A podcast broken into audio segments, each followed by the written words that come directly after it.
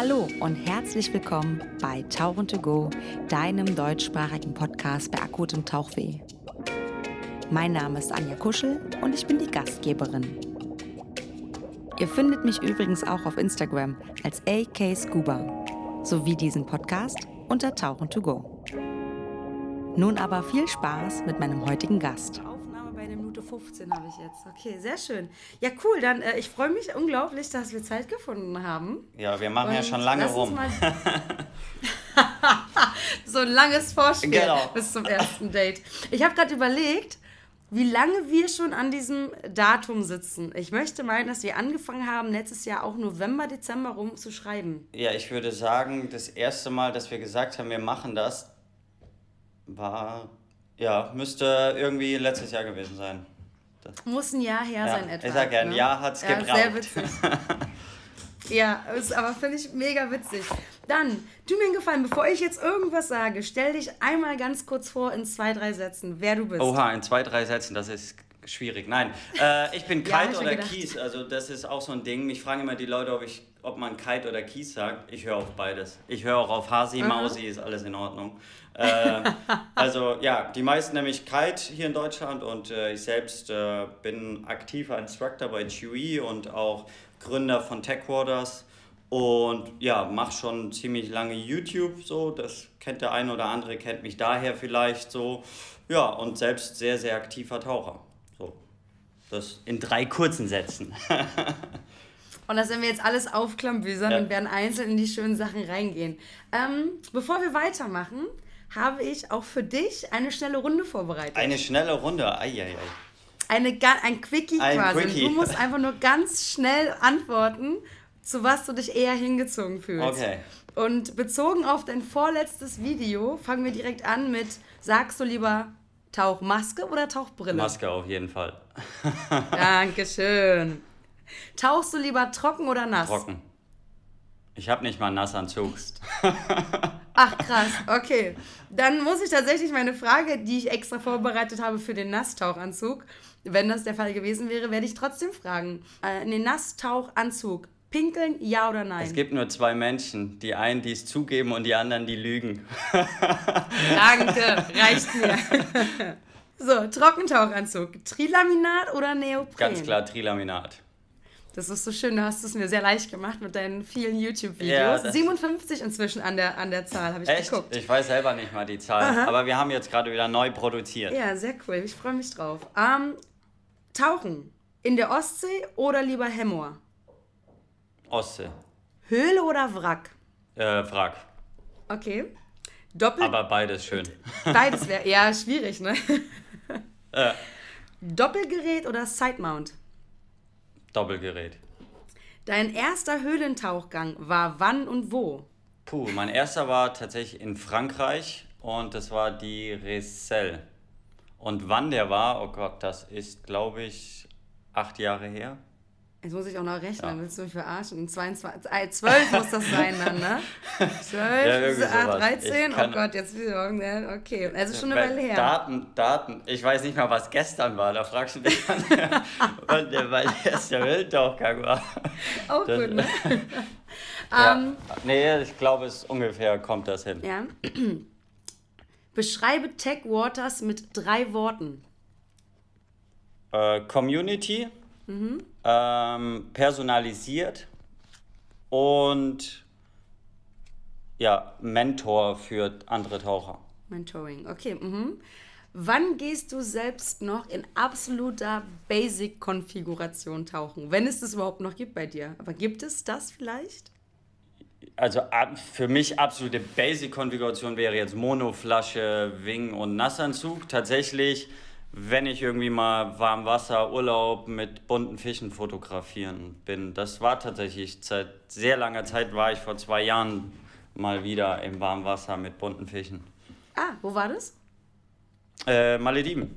Ah, schön, ja. Oh, da können wir uns ja drüber unterhalten gleich. Ja, traumhaft schön. Schnacken.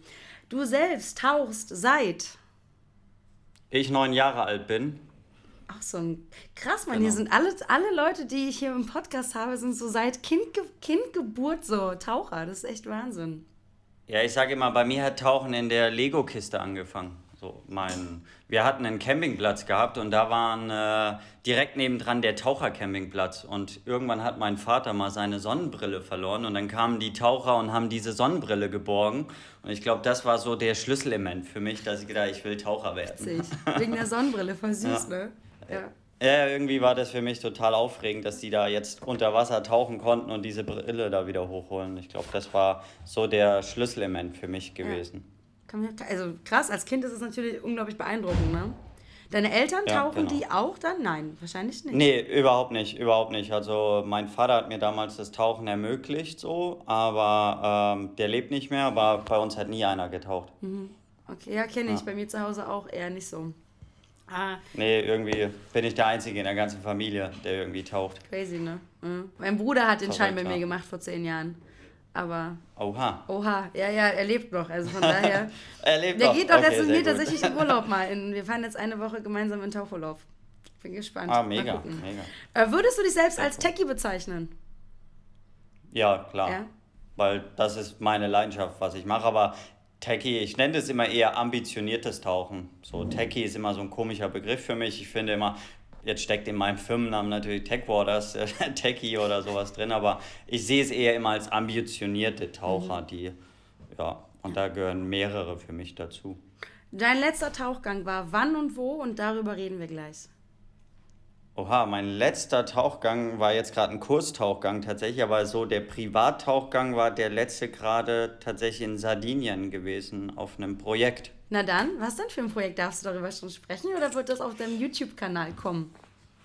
Nee, tatsächlich kann ich darüber sprechen. Es war ein Projekt, wo ich dankensweise so teilnehmen durfte, wo ich eigentlich sehr froh bin, dass ich da mitmachen durfte. War für mich auch ein ziemliches Abenteuer, weil das war eine Höhle in Sardinien und in dieser Höhle ist es so, dass die noch nicht komplett erforscht ist und man dort noch sehr viel Trockenstellen hat. Das heißt, man musste erstmal eine halbe Stunde in die Höhle den ganzen Scheiß reintragen, das ganze Tauchequipment mit wirklich so ein bisschen Abseilen und so ein Kram rein und dann konnte man irgendwann an einer Stelle abtauchen und von dort aus ging dann das Projekt los und dort war das Ziel natürlich äh, diese Höhle mal zu vermessen und dann aber auch äh, ja, neue Trockenstellen zu finden und auch ja, vielleicht End of Line zu machen, das heißt Neuland zu entdecken. Hast das du war das Ziel. Eine, hast du eine Kletterausbildung gemacht? Hast du mal geklettert oder so, dass du sagst, da bist du, was das Abseilen ja. und so angeht, ein bisschen geschult? Ich habe tatsächlich äh, Kletter, ich habe lange geklettert, so, aber das Klettern an der Wand ist immer was anderes als das Klettern in einer Höhle oder das nennt man ja im Höhlentauchen eher SRT. Dort ist es tatsächlich auch so, dass viele Vor Vorrichtungen schon vorhanden waren oder auch ein Speleo-Club heißen die. Das sind halt Höhlenforscher in Trockenbereichen und die sind richtig gut ausgebildet da drin und die haben uns dort unterstützt bei diesem Projekt, hm, cool. äh, dort Sachen reinzubringen. Du hast gerade eine Abkürzung und genutzt. SRT, was bedeutet das? SRT, das ist die, oh Gott, der Gott, äh, das ist auf jeden Fall die Klettertechnik, ah, okay. diese Abseiltechnik im, im, äh, mit Abseilen sozusagen. Das benutzen auch diese Baumleute okay. und sowas. Ja, dann. Ähm, weiß gar nicht, wie das übersetzt heißt. Ich nenne immer das Wort SRT so aus der Hüfte geschossen, aber weiß ich gar nicht. Voll die Bloßstellung, tut mir voll leid. nee, alles aber gut, das ist, ich bin auch nee, so, ich benutze auch oft Abkürzungen. Ah, jetzt weiß ich es. Single Rope Technik ist das. Okay, wenn du mit, einer, mit einem Seil quasi Techniken hast, um Dinge von oben nach unten zu transportieren. Genau, ja. genau. Cool. Genau, dich selbst oder sowas. Und äh, das kam da so ein bisschen Einsatz, aber das Anstrengende war halt diese ganze Equipment dort reinzutragen, weil du musstest halt wirklich eine halbe Stunde das Equipment da reinschleppen. Und sowas ist auch nur möglich mit einem guten Team natürlich. Dass wenn man ein gutes Team hat, dann ist das möglich. Wir waren echt ein super Team gewesen und äh, das hat aber wirklich drei Wochen gedauert, das Projekt. Und eine Woche davon wurde wirklich nur Equipment reingetragen. Oh, ihr habt also eine Woche lang Equipment reingeschleppt gar nicht tauchen. Ja, genau, genau. Und dann eine Woche auch sozusagen oder vier Tage, drei Tage komplett alles wieder raustragen, weil für diese Tauchgänge benötigt es halt sehr, sehr viel Flaschen und sehr viel Gelöt, auch Scooter und sowas. Und dadurch ist das äh, extrem ja, viel Equipment, was man da reinschleppen muss. Man muss halt so minimalistisch wie möglich denken. Wie, wie ist das mit der Redundanz, also mit so Sicherheit? Also schon so das ist ja sowieso genau. auch immer das on top halt, und dann noch minimalistisch. Schwierig. So sieht's aus, genau. Also immer das, was natürlich, dass die Sicherheit nie äh, irgendwie zu wenig hat. Also wir mussten immer natürlich mehr mit reinnehmen, weil wir einfach gewisse Sicherheitsreserven also haben Luft müssen. Wahrscheinlich, und das ist halt Lampe. Maske würde ich auch wahrscheinlich genau. als und doppelte. Die ganze, auch wir haben mit Rebreathern getaucht und da haben wir halt auch uns entschieden, dass immer zwei Leute tauchen und zwei Leute waren immer draußen, so dass halt wir für zwei Taucher komplettes Equipment da reingebracht haben. Das heißt, wir haben untereinander das Equipment auch ähm, getaucht. So. Also wir haben, jeder hat mal das andere Gerät getaucht und wir haben nie für vier Taucher Equipment drin gehabt, sondern immer nur für zwei Taucher und haben das dann sozusagen Hast du dich auf, die, auf dieses Projekt speziell vorbereitet? Ich meine, du bist ja, ich würde jetzt sagen, ich würde es auf Deutsch nennen, GUE-Taucher. Ja. Ähm, ja, genau. Wie sieht da für sowas so eine Vorbereitung aus? Ich meine, sowas schießt man nicht mal einfach so aus der Hüfte wie Abkürzungen wie ja, SRT. Ja, genau. Also ich Absolut. Äh, das ist, kommt so ein bisschen natürlich, ich mache das jetzt ein bisschen länger. Die, ich habe ja selber da diese Ausbildung gemacht, äh, selber zum Höhlentaucher. Aber da gehört nicht nur Höhlentauchen dazu, da gehört eher so Teamarbeit dazu und auch. Äh, und da habe ich zum Glück gute Freunde, die sehr erfahren in dem Bereich schon sind.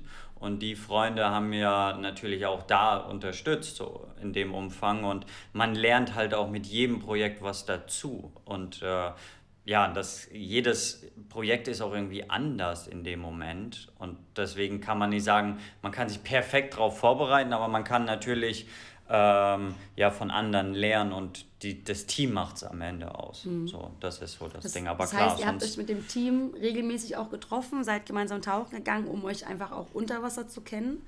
Weil das ist ja oft ein Problem, wenn man sich nicht kennt, erster Tauch. Ja, das, das tatsächlich, zwei mhm. davon waren sehr gute Team-Buddies von mir so, aber das ist das Schöne an diesem GUE-Konzept. Dadurch, dass wir alle sehr standardisiert haben, können wir sehr gut miteinander tauchen, weil alles in unserer Ausbildung, das heißt nicht nur das Equipment, sondern auch die einzelnen Abläufe, sind standardisiert und auch das Equipment ist standardisiert und dadurch ist das überhaupt auch möglich, dass wir uns das, die Ausrüstung teilen untereinander, weil das alles standardisiert okay, ist. Okay, lass uns mal für die Leute, die das vielleicht nicht wissen, die nicht im Bereich Tech-Tauchen sind. Ich habe mich ein bisschen eingelesen, ja. aber das ist natürlich wieder nur so ein Halbwissen von mir und ich habe gerne Halbwissen. ähm, dieses GUE ist ja so ein bisschen, geht in dieses, man sagt glaube ich auch Fundamentalkurse. Das heißt, man lernt es nochmal so von der Pike auf. Und dieses standardisiert, mhm. was du meinst, heißt doch, dass das, was du an Equipment hast, wo irgendwelcher O-Ring, D-Ring, irgendwelche Haken, alles, was irgendwo ist an dir dran, ist exakt so und jeder andere Taucher sieht auch exakt so aus. Das heißt, du könntest wirklich, ja. was du sagst, von jemand anderem das Equipment unter Wasser übernehmen und es würde einfach, du wüsstest, wo alles blind ist. Funktionieren, ja.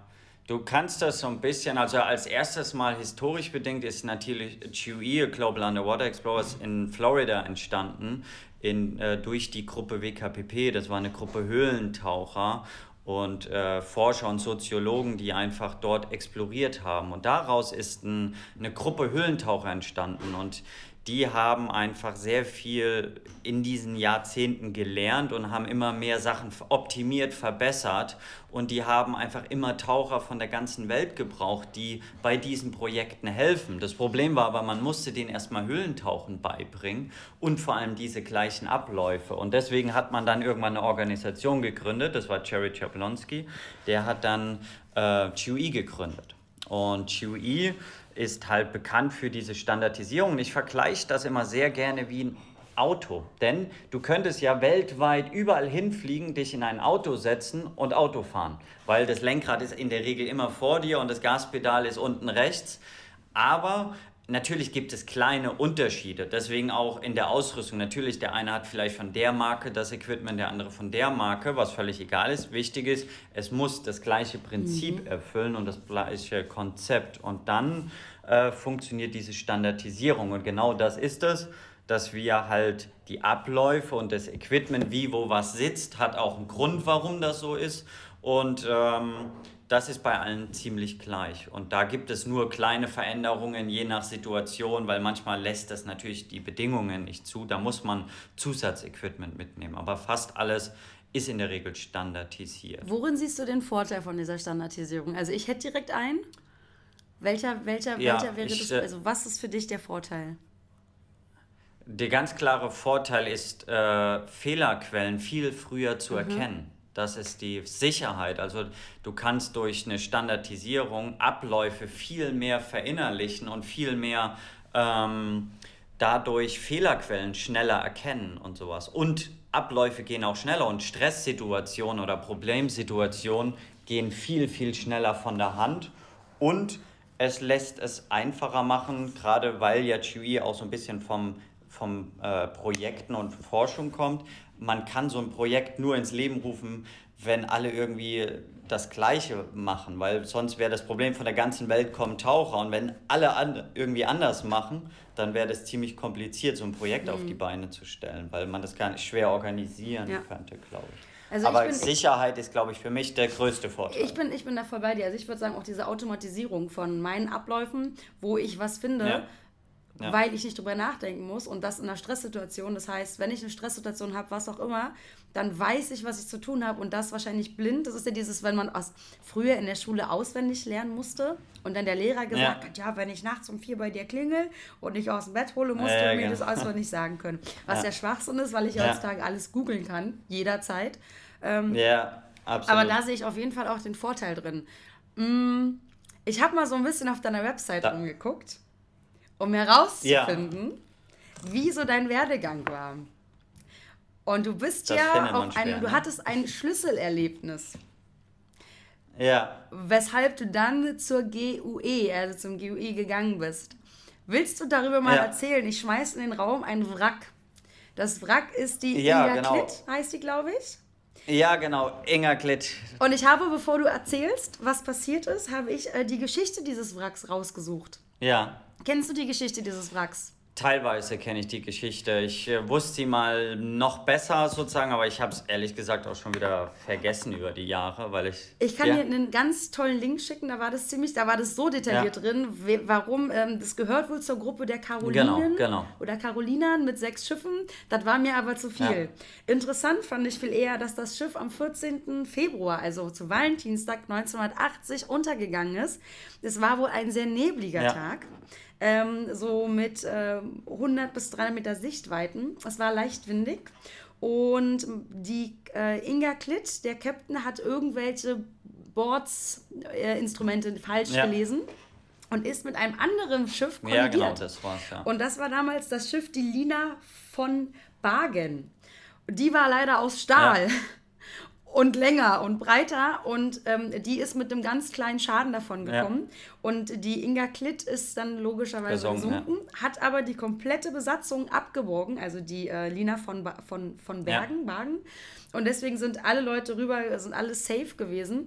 Und an diesem Wrack, was an der Ostsee liegt, das hatte mal anfänglich 33,48 Meter Länge. Das wurde zwischenzeitlich verlängert um 6 Meter und hat auch nur eine knappe Breite von 7 Meter. Da warst du tauchen. Ja, genau. Auf deiner Seite steht etwa bei deinem 1000 plus minus 1000 Tauchgänge, also eigentlich schon recht erfahren. Ja, genau. Und jetzt darfst du einsteigen. Vermeintlich erfahren sozusagen. Also damals äh, habe ich mich wirklich für super erfahren gehalten, habe gedacht, äh, ich bin ein großer Taucher irgendwie äh, und habe gedacht, ja, mhm. das mache ich mal. Und dann sind wir damals in einer Gruppe zusammen, sind wir ja, Fracktauchen gegangen. Wir waren schon so eine gute Gruppe und haben immer mehr Interesse am Fracktauchen gehabt. Ich habe davor auch schon Wracks betaucht, aber das war einfach so Ostseetauchen. Und Ostsee ist ja schlechte Sicht und sowas. Und da war es einfach so gewesen, dass wir dort an diesem Wrack getaucht sind und dann habe ich dort ja so eine kleine Treppe gesehen, wo es runter in den Maschinenraum ging und ich damals ohne Furcht mhm. habe gedacht, cool, da will ich jetzt mal reintauchen, weil es gehört irgendwie dazu, zum Wracktauchen muss man da auch reintauchen. Und habe mir damals dann so eine Leine draußen irgendwie, die ich dabei hatte, rangeknebelt und bin dann da mit meinem Tauchparty irgendwie da rein. Und man musste sich wirklich reinquetschen in dieses Wrack. Also man musste so aufrecht und weil es war halt eine Leiter und man musste sich da runterdrücken. Und ich habe da auch schon mein Doppelpaket getaucht. Und dann bin ich da unten reinge äh, oder angekommen besser gesagt. Und habe mich dann zu meinem Buddy umgedreht und habe ihn gefragt, ob alles okay ist und er hat mir das Zeichen gegeben, nee, ich gehe wieder raus. Aber ich habe das so gesehen als, ja, ist alles okay. Und bin dann einfach mal drauf losgetaucht und bin dann da und das war da auch ziemlich viel äh, Schrott rumgehangen und dann habe ich mich irgendwann in meiner eigenen Leine verfangen, weil ich keine Ahnung hatte, wie man so eine Leine wirklich legt und ja, und dann ist tatsächlich das passiert, was passieren musste, dass meine Lampe ausgefallen ist. So, ich hatte damals so eine ja, recht einfache Lampe. Ich hatte keine Backup-Lampen oder so wie heute, diese ganze Redundanz. Ja, und dann ist die ausgefallen und dabei, dass ich mich dann umgedreht hat, habe ich mich natürlich noch mehr in meiner eigenen Leine verfangen. Und dann kam wirklich so ein kleiner Fuck, Panikmoment für mich. Und das war wirklich so, ich dachte, ich kann mich bis heute noch erinnern an den Moment, wo ich dran dachte, so, scheiße, jetzt stirbst du hier für ein Stück Stahl irgendwie. Und das war dein ja, das war mein, das war ah, tatsächlich mein Gedankengang. Und dann war es aber so, dass ich in dem Moment dachte so, ey, irgendwie, da kommst du raus. So, und dann habe ich, was habe ich dann gemacht? Ich habe mir dann die Leine um meine Hand gewickelt und habe das andere Ende dann abgeschnitten. So, und dadurch konnte ich mich dann echt langsam raustasten wieder. Und ja, und das war ein echter Fuck-up-Moment. Und dann war es echt so, dass ich rausgekommen bin, wieder aus diesem Loch. Ich habe dann irgendwann wieder Licht gesehen und war auch happy, draußen zu sein. Und ja, dann meine. Das muss, glaube ich, eines der geilsten Gefühle ja, gewesen absolut. sein, dieses Licht zu sehen, alles klar, absolut, cool. Absolut, definitiv. Ja. Das war für mich äh, ein echt ein verrückter Moment. Dann war es so, meine Buddies haben natürlich gar nicht mitbekommen, was da drinnen passiert war. Die dachten, ja, der kam jetzt wieder raus und meinten, ja, wir tauchen weiter. Und ich habe dann einfach gezeigt, nee, ich tauche jetzt hier auf, ich habe keinen Bock mehr. So. Und ich habe dann, bin oben angekommen, ich habe echt Tränen gehabt, so, weil ich habe echt ja, Angst gehabt. So. Mhm. Und dann war es für mich in dem Moment ganz klar, entweder höre ich jetzt auf mit dem Tauchen oder ich mache es mhm. richtig. Und ich habe selber viel von, von Chewy davor schon gehört, habe damals auch äh, schon mit dem Instructor der Grammars damals telefoniert. Da war ich elf Jahre alt, da wollte ich das erste Mal bei Chewy einen Kurs machen und da hat, äh, wurde mir dann gesagt, so hey, werd jetzt erstmal wachsen und dann äh, kannst du irgendwann mal einen Kurs hier machen und ja, und dann war es tatsächlich so, dass das der Moment war, wo ich gesagt habe, so jetzt definitiv äh, will ich diese Ausbildung machen, weil die sehr bekannt war für sehr äh, gute Ausbildung und dann war dann der Werdegang, dass ich mich dann entschlossen habe, einen, einen Kurs zu machen. Hm. Ja. Da lernt man halt mehrere Sachen draus. Ja, ne? absolut. Das war auf jeden so. Fall. Es ist immer so der Unterschied ich finde immer, es ist auch so ein Unterschied zwischen Wracktauchen und Wracktauchen. Ja. Also Wracktauchen mit Brevitierung und alles, was dazugehört, lernst du wirklich das auch dieses Leinenlegen. Ja. Und ich, ähm, oder halt du tauchst an einem Wrack herum, was groß genug ist, wo du das nicht tun musst, was so ähm, viel Platz bietet, dass du da, wenn du da durchtauchst, einfach links und rechts noch Licht hast und also das, ja. weißt du, das ist so dieses Schwierige. Das ist ja genauso auch bei, bei Höhlen. Ähm, ich weiß, auf Teneriffa ja. gibt es eine Höhle an der wir auch reingegangen sind, wo du eigentlich konstant permanent Licht ja. sehen konntest, außer wenn du hinter diesem einen Stein durchgetaucht bist. Dann hast du mal kein Licht gesehen. Ist das jetzt eine Höhle oder ist das jetzt irgendwie eine Grotte? Ja. So. Und wir haben das halt als Höhlentauchen verkauft. Ja als Tauchgang, weil das cool war, aber wir hätten das nicht gemacht, wenn das eine richtige Höhle wäre, wenn du da nicht, du hättest auch zwei, drei Punkte gehabt, wo du auftauchen ja. konntest. Das war ganz nice. Und das ist immer so der Punkt, ne? So, und ich ähm, glaube, das ist eh so, ich meine, mit tausend Tauchgänge zu sagen, man kann tauchen, ich finde, das, ist, das steht dir ja. zu. Das hast du ja, völlig, ich, ich weiß okay. tatsächlich gar nicht mehr, ob ich ne? da zu der Zeit schon 1000, also ich weiß nicht, steht das so auf meiner Seite? Ich glaube, ich hatte so 500 Tauchgänge, 600 würde ich jetzt aus dem Gefühl ja, sagen. Ich glaube, kann auch sein, dass ich das nicht ganz richtig, also ich habe das überflogen, ja. genau. Aber, ja. aber ich hatte auf jeden Fall sehr viele Tauchgänge, also ich habe mich damals auch echt sicher gefühlt und mhm. dachte, ich kann vieles und ich wurde dann echt des Besseren belehrt. Ja. So. Also es hat mir selber so ein bisschen gezeigt, dass man nie aufhören tut zu lernen. So, man lernt immer noch dazu, auch heute noch, bei jedem Tauchgang oder auch jede Tauchgänge, die vielleicht ein bisschen komplexer sind, lerne ich immer noch dazu. Und das ist definitiv so, weil ich glaube, es wäre falsch, wenn man sagt, ich kann nichts mehr dazu lernen. Das, ich glaube dann, äh, ah, das hat mir letztens auch jemand gesagt. Ähm, wenn man so weit ist, dass man sagt, man lernt nichts mehr dazu, dann kann es nur noch gefährlich werden. So, man, ne, das ja, genau. Ja. So sehe ich das auch so. Und, äh, und auch, weil du gerade eben drauf gesprochen hast, so Höhlen und äh, Wracktauchen, ein bisschen sehe ich da auch einen Unterschied, weil eine Höhle, die gibt es in der Regel schon tausende von Jahren und äh, die ist einfach natürlich geformt worden. Ein Wrack, das liegt da sehr unnatürlich. Das heißt, das Wrack verändert sich um jedes Jahr. Ich habe äh, in Scupper Flow Wracks betaucht. Die haben wir 2010, glaube ich, das erste Mal betaucht.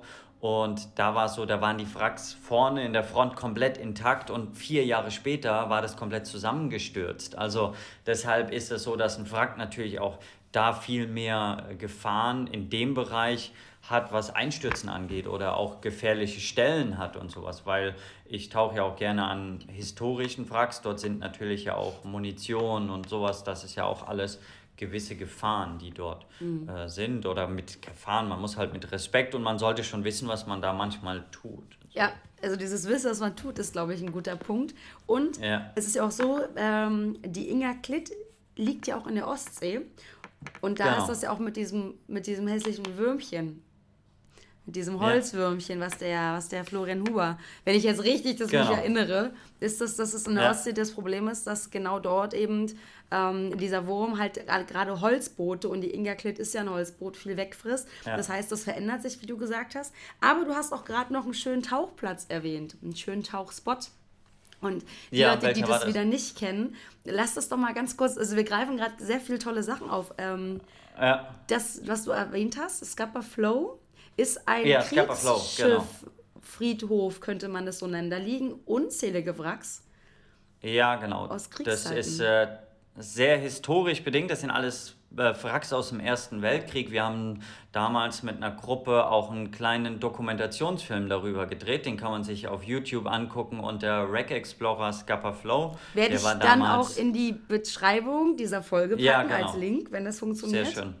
Sehr schön. Genau, da waren wir damals gewesen. Und Scupper Flow ist deshalb interessant, als damals der Erste Weltkrieg äh, war, mussten die Deutschen ihre Schiffe abgeben weil äh, es damals so war, dass Deutschland abrüsten musste und mussten ihre Schiffe an Großbritannien geben. Und das war ein natürlicher Schutzhafen von, von den Briten, Scupper Flow. Und deshalb haben die Deutschen ihre Schiffe dort interniert und haben sie dort in, diesem, in dieser Bucht von Scupper Flow gehabt. Und es gab damals Admiral Reuter, der wollte wiederum nicht, dass die Briten diese Technik der Schiffe bekommt.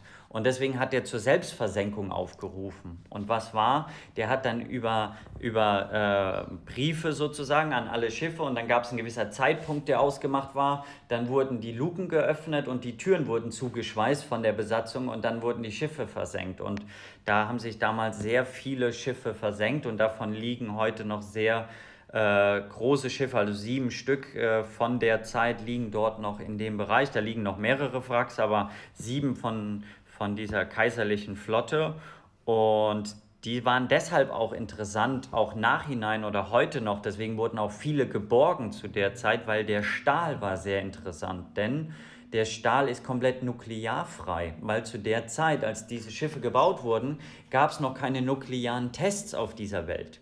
Und deshalb ist dieser Stahl komplett nuklearfrei gewesen. Deswegen wird der heute noch verwendet für Nuklearmedizin und sowas. Äh, weil alles, was wir heute produzieren, hat leichte äh, Bestandteile von Nuklear. Und das ist äh, Ach, tatsächlich, äh, warum das so interessant ist und auch, dass da halt auch Schiffe aus dem Ersten Weltkrieg und wenn man da so taucht und denkt, dass im Ersten Weltkrieg schon so Riesenschiffe gab, das ist schon sehr beeindruckend da. Ja, glaube ich. Ähm, wie ist, also ist kalt auf jeden Fall, ist also nichts für mich.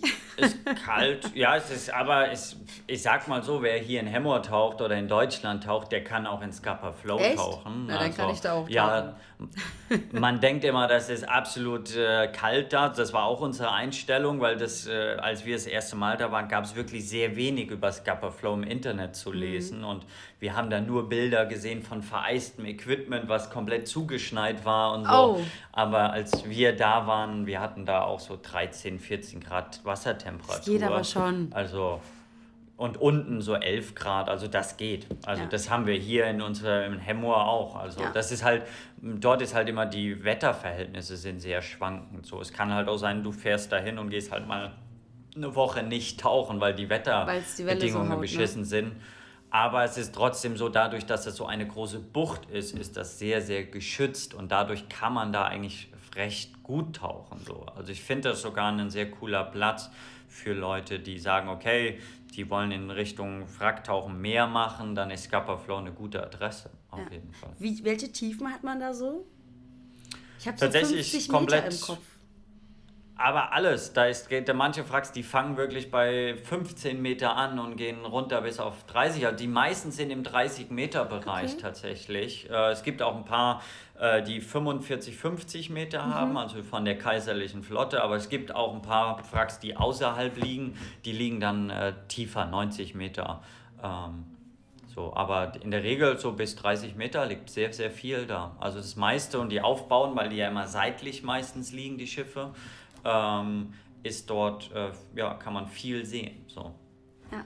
Aber sie sind halt sehr, man muss sagen, die liegen da jetzt schon über 100 Jahre und dort wurde halt viel auch äh, Sachen geborgen. Die sind halt schon ziemlich kaputt. So. Mhm. Das muss man, und man hat sehr schlechte Sichtverhältnisse, manchmal zwei, drei Meter. Deswegen hat man immer nur Bilder von ja, diesem Ja, man hat nie das große Ganze, man, ne, wahrscheinlich. Genau, Selten, das, das kann man da wirklich vergessen. Also ja. ich glaube, du musst dir das aus Bildern zusammenbauen in deinem Kopf. Mhm.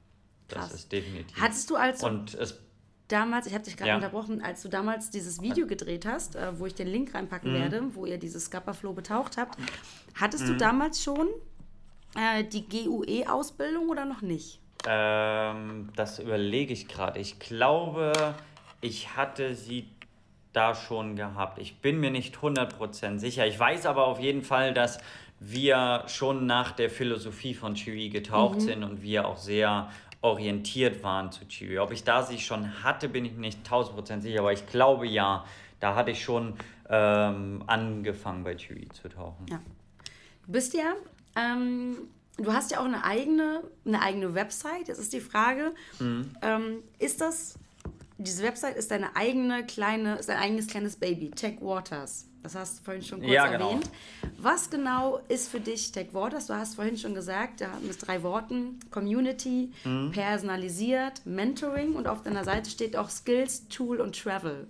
Ne, also du organisierst, genau. du bildest aus nach den Standards von GOE. Genau.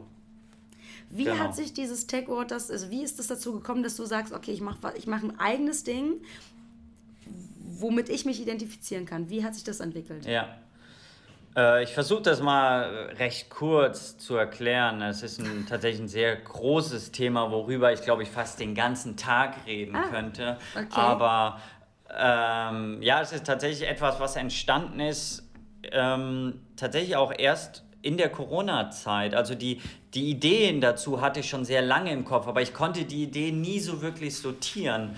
Und in der Corona-Zeit ist mir das dann irgendwann gekommen, alles das, was ich immer so wollte, zu bündeln. Und das ist dann entstanden mit Techwaters und ich habe auch sehr viel coole Leute im Team auch mittlerweile, die dort sehr viele Ideen mit reingebracht haben. Ich habe mich auch mit Schülern unterhalten, mit, mit vielen Freunden, habe mich immer gefragt, die Leute, hey, was fehlt euch denn? Oder was hat euch immer gefehlt? Und was war denn eure Erfahrung?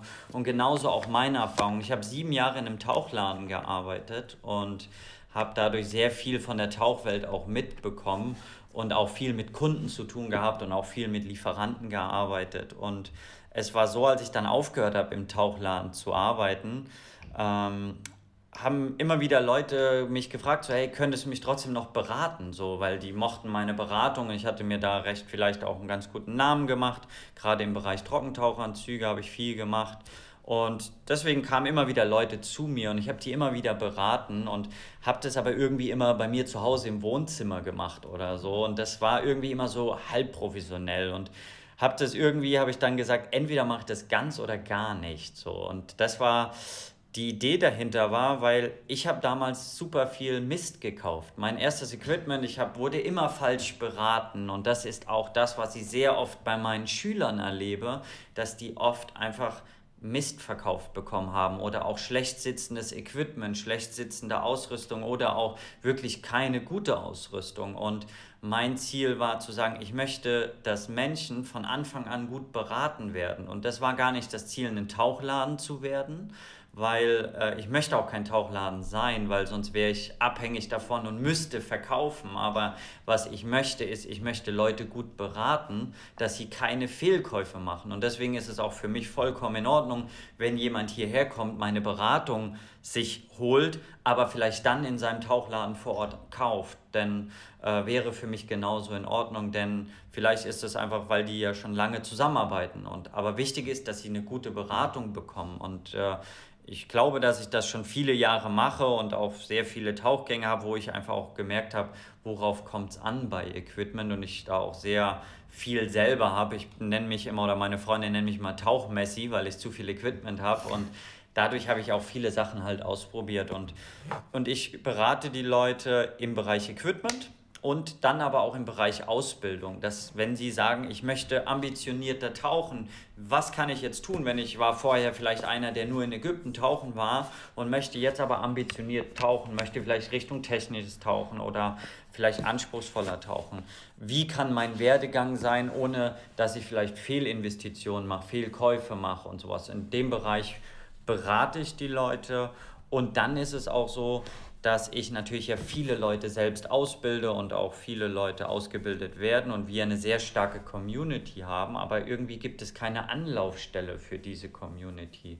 Und das ist das Ziel von Techwaters, diese Anlaufstelle für eine Community zu bilden und auch im Anschluss dass die Leute nach ihrem Kurs nicht einfach nur einen Kurs machen, sondern eine Adresse haben, wo sie sagen, cool, der organisiert vielleicht coole Trips, sowas wie Scupper Flow oder irgendeine coole Safari oder irgendeinen coolen Trip. Und da kann ich mich anschließen. Und das ist das, was ich machen möchte, Community-Arbeit sozusagen. Und daraus ist dieses Tech Waters entstanden. Und deswegen Skills, Tools, Travel, weil wir halt genau in den drei Bereichen beraten und helfen. Und ich habe tatsächlich auch ein, ein cooles Team, äh, mittlerweile, die mich auch unterstützen. Und wir haben auch Techwaters Media gegründet. Das ist der Media-Bereich, weil wir Marketingstrategien für Tauchunternehmen machen und auch für die Lieferanten. Da arbeite ich mit einigen Lieferanten schon zusammen und machen so Marketingstrategien. Wie können sie sich im Tauchbusiness besser präsentieren und sowas. Das ist so in Kurzform. Ich hoffe, ja. ich habe mich kurz gehalten. Bist du bei Techwaters Media? Zählt da auch dein YouTube-Kanal dazu? Äh, tatsächlich nicht. YouTube war mir immer sehr wichtig, dass das eigenständig bleibt. Mhm. Äh, natürlich ist, ist das auch ein Mediabereich und dadurch kennen mich vielleicht auch ein paar Leute durch YouTube, aber es war mir immer wichtig, weil ich will unabhängig YouTube-Videos machen können. Ich mhm. möchte nicht den Druck haben müssen, dass ich dafür bezahlt werde und hier jetzt von irgendwas erzählen muss, wo ich vielleicht selber nicht von überzeugt bin. Und es ist sehr, sehr oft, dass mich Leute echt anfragen, ja, kannst du nicht über unser Produkt reden und so.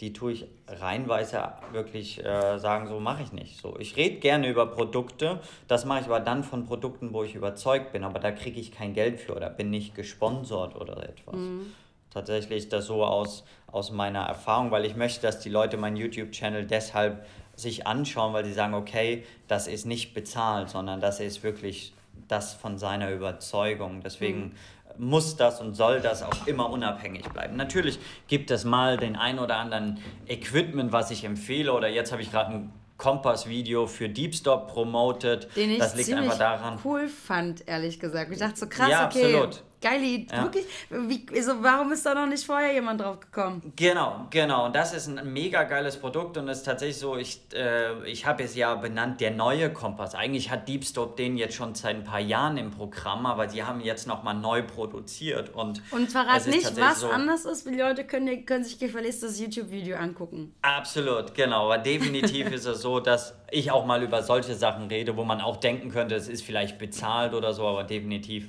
kriege ich dafür kein Geld. Frage wäre, wie ist es bei dir, wenn sich jemand meldet bei dir, eine Firma, Firma XY, und sagt, mhm. du pass auf, ich schicke dir jetzt ein Produkt, du darfst darüber berichten und du darfst wirklich ehrlich sein und du darfst dann auch ehrlich sein. Ja. Würdest du das tun? Tatsächlich jein. Also meine Philosophie von Anfang an bei YouTube war immer, ich rede nur über die Dinge, die ich gut finde, nicht die, mhm. die ich schlecht finde. Das heißt, über die mhm. Dinge, die ich schlecht finde, die nehme ich gar nicht als Thema. Ähm, deswegen behaupte ich, dadurch fallen sie schon hinten runter, weil doch der ein oder andere auch schon sagt, cool, ich äh, finde die Videos ganz gut und ich vertraue da Kai, wenn er sagt, der Anzug ist gut vielleicht, mhm. ähm, dann promote ich das darüber. Aber ich würde, glaube ich, mhm. nie sagen, etwas ist schlecht, weil es gibt auch manche Produkte, die waren mal vor Jahren schlecht, haben sich aber über die Zeit verbessert. Und dann wäre es ja. doof, wenn ich jetzt ein Video mache, sage, das Produkt ist schlecht, aber in vier Jahren ist es vielleicht richtig gut, aber mm. das mhm. Video gibt es dann in vier Jahren immer noch. Und ah, das Punkt, möchte ich. Ja. Das möchte ich keiner Firma, weil ich auch wichtig finde, dass natürlich jeder eine Chance hat, auch Dinge zu verbessern. Aber ich gebe ehrliches lernt, man Feedback. Lernt die, die, auch die Firmen ja. lernen ja was genau. dazu. Genau, und das ist auch so, dass äh, wenn Firmen, ich habe auch manchmal das Glück, dass ich von Firmen Equipment bekomme, da bin ich auch sehr dankbar für, dann ist es auch so, dass ich versuche, denen auch immer Equipment Feedback zu geben. Also ich habe mhm. zum Beispiel einen Anzug jetzt sehr lange Probe getaucht und da habe ich sehr viel Feedback gegeben. Ob das jetzt der Lieferant annimmt und ändert, das liegt in seiner Hand, aber mhm. ich kann nur aus meinen Erfahrungen immer Feedback geben. Ja. So. Und ich mache natürlich für zwei Firmen, da mache ich auch in der Produktentwicklung mit. Also da entwerfen wir Dinge und, äh, und äh, da helfe ich natürlich aus meinen Erfahrungen, Produkte zu entwickeln und sowas. Ja. Wir gehen mal weg von Produkten, wir gehen mal ja. zum Tauchen. Absolut, wir wollen ja tauchen. Das heißt ja Tauchen to go und nicht äh, Produkte genau, genau, to go. Genau, nicht Equipment to go. ähm, du hast gesagt, deinen letzten richtigen Tauchgang als Gast oder als, als ja. Hobbytaucher ja. mit Warmwasser, Nassanzug inklusive Pinkeln war auf den Malediven. Absolut. Zwei Jahre her, sagst du, also quasi vor Ungefähr. Corona noch. Ja, ja vor Wie, Corona, wo, zwei, wo drei Jahre du da? Was her. hast du erlebt? Uh, let me know. Ja, es war tatsächlich für mich sehr, sehr lange her, dass ich mal wirklich mit einem Nassanzug überhaupt tauchen war und mit einer Monoflasche. Und das Wie war wirklich sehr, sehr lange her für mich. und ich liebe tatsächlich Großfisch. Also es ist so, dass ich natürlich meine Leidenschaft sind Wracks hauptsächlich und ich tauche auch sehr gern in Höhlen, aber ich liebe auch Großfische und liebe besonders Haie. Ich habe sehr lange auch im Haischutz investiert und finde das ein ganz wichtiges Thema. Guter ähm, Punkt. An dieser Stelle stop minus finning minus EU. Ich glaube, es ist de irgendwas. Keine Ahnung. EU, de, AU. Ja, einfach drauf und teilt diesen Link für den Fall, wenn ihr schon teilgenommen habt. Weil, wenn wir gerade wieder genau. beim Thema Haie sind, da müssen wir es ansprechen. Wir brauchen diese eine Million Stimmen. Okay, also du liebst ja. Großfisch und besonders Haie. Weiter genau. geht's. genau. Haie sind für mich meine absoluten Lieblingstiere und faszinierende Tiere. Bloß dadurch, dass Zeit natürlich immer ein limitierender Faktor ist, muss ich mich immer entscheiden, fahre ich lieber Wracktauchen oder große Fische angucken. Ja. Und dadurch waren es immer äh, dann habe ich aber eine, meine Partnerin kennengelernt und die natürlich ist eine reine bunte Fischetaucherin und mag eigentlich nur warm Wasser. Die hat auch gar keinen Bock hier im Kalten zu tauchen. Und die hat mich dazu gebracht zu sagen, hey, wir machen natürlich mal wieder einen, äh, eine Tour. Und was haben wir gemacht? War ziemlich cool. Das habe ich über Beluga äh, die Infos bekommen dass wir die südlichste Insel der Malediven angeflogen sind. Die südlichste Insel der Malediven ist eine einheimische Insel. Dort leben nur Einheimische. Das ist gar nicht so eine Insel, wie man sich die Malediven vorstellt, mit Luxushotel und wunderschönen Bungalows, sondern dort ist es wirklich so, da gibt es nicht mal einen vernünftigen Strand und da leben tatsächlich, wie gesagt, die, die Einheimischen. Und dort hat ein Holländer eine Tauchbasis aufgemacht und was das Besondere an diesem Tauchplatz ist oder in diesem Bereich. Dort ist wohl das schönste und bekannteste Manta, der Manta Point. Denn wenn man so die Tauchen manchmal Bilder sieht von anderen Tauchspots, ist es oft gar nicht von dort, sondern das ist der Manta Point von den Malediven und der ist ziemlich bekannt. Die ganzen Safari-Schiffe fahren mittlerweile auch dort runter in den Süden, um dort äh, diesen Manta Point zu besuchen. Und wir hatten dort das Glück, dass wir echt alleine auf dem Boot waren mit dem Tauchbasenbesitzer. Und der und seine Freundin ist mit uns halt an Spots gefahren, wo man vielleicht sonst nicht so immer hinfährt. Und das war halt cool. Wir sind an diesem Manta Point angekommen und da waren in der Regel immer so 15, 20, 25 Mantas. Also es war wirklich so, dass man irgendwann schon gesagt hat, so, ich habe keinen Bock mehr auf den Manta, jetzt geh mal weg, ich will mal was anderes sehen. Krass. Das war schon sehr spektakulär. Und das war ziemlich, ziemlich cool, ähm, weil wir einfach da so privates Tauchen hatten. Tatsächlich erinnere ich mich aber am meisten immer an das Essen dort, weil da gab es so eine indische Familie, die für einen gekocht hat. Und das war wirklich auch spektakulär und Abenteuer. Und dann haben wir noch eine Woche Safari gemacht mit der Blue Echo. Äh, ein ziemlich cooles Safari-Schiff auf den Malediven, weil sie, wie Sie schon sagen, Blue Echo, sie ein bisschen auf Umweltschutz achten und sowas und auch darauf achten, dass dort keine Riffe kaputt gemacht werden, dass dort nur Sonnencreme verwendet wird, die nicht die Griffe angreift und auch die Duschshampoos, die dort verwendet werden und sehr äh, nachhaltig sind die fort. Und deswegen war es mir so sehr Shampoo. wichtig. Für 5 Euro ja, oder genau. so, so ein Fläschchen, die sind echt gut, die habe ich immer auf Safari genau. dabei, ja. Ja, genau, das ist so wichtig. Gerade die Nachhaltigkeit ist mir sehr wichtig. Jetzt kann man sagen, okay, du bist nicht nachhaltig, weil du dorthin geflogen bist. Äh, aber ja. ja. es ist natürlich ein ganz großes Thema, was man, was man da aufmachen kann. Aber für mich ist wichtig, das, was ich tun kann versuche ich und deswegen ist die Blue Echo für mich ein sehr gutes Schiff gewesen, mhm. warum wir uns dafür entschieden haben. Und das war dann äh, eine Tour, die wir dann äh, gemacht haben von Male aus und dann haben wir da viele Spots angefahren. Und da war für mich auch sehr spektakuläre Tauchgänge dabei, die echt interessant waren, so mit so äh, Nurse Sharks. Ach, da schön. waren bestimmt im Nachttauchgang, also ich würde behaupten, vom Gefühl her waren das Alimata. 300 Nurse Sharks. Du kannst, das kann ja, nur genau, Alimata gewesen sein. Das ist der genau, Hammer, die rasten aus, die sind so blöde. Ja. Ich habe da gelegen ja, mit meiner genau. Kamera, und da gibt es ein Foto. Ich bin dann halt hin, habe mich da hingelegt im Sand und er kam, die Haie kamen immer näher, weil meine beiden Lampen, das müssen die voll attraktiv gefunden haben. Ich hatte da plötzlich alle Haie vor mir liegen und dann hat der eine so, da ist so ein Foto gemacht und dann, ah, okay, du machst ein Foto, hat er so gegrinst und hat sich dann wieder hingelegt. Ja. Das ist so ein cooles Bild. Ja. Ja, absolut. Das ist ein also wirklich Crazy. ein faszinierender Tauchgang gewesen, ja. weil das, die sind ja wie kleine Hunde. So. Voll. Und tatsächlich war da auch das Erlebnis zum Thema Haischutz. Ich habe dort echt ein doofes Erlebnis gehabt. Wir konnten halt irgendwann auch für uns tauchen auf der Safari mhm. und ich war fotografieren und dann habe ich tatsächlich einen Hai in einem Angelnetz entdeckt, der gestorben war. Da habe ich auch ein Bild von. Oh, krass. Ähm, das äh, war sehr schade. Der muss gerade gestorben sein. Der muss da in diesem Angelnetz. Und das war so wieder, da habe ich auch das zweite Mal wieder unter Wasser Tränen in den Augen gehabt. Es hat mich echt berührt, was ich äh, nicht gedacht hätte, dass mir das so nahe geht.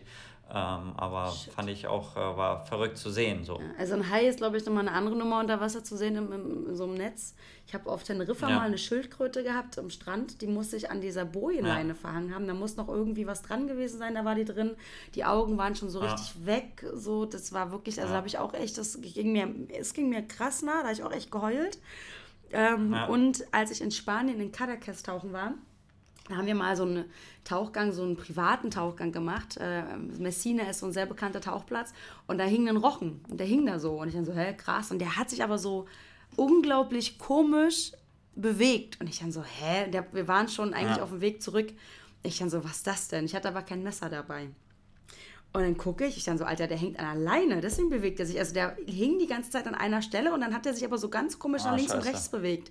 Und dann bin ich dahin, habe ja. gesagt, ich mache den jetzt frei. Und dann sind die anderen schon weg. Und der eine Spanier der Gruppe kam und meinte, du musst los. Ich dann so, nee, ich bleibe jetzt hier, bis ich den davon losreiße. Und da bin ich halt hin und ja. ich habe das, hab das nicht hingekriegt mit der Leine.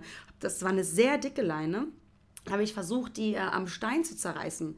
Und dann kam der Spanier ja. und dann hat der wirklich mit seiner Hand die Leine um seine Hand genau und hat das durch die Steine durch. Ich, also ich hätte es nicht geschafft.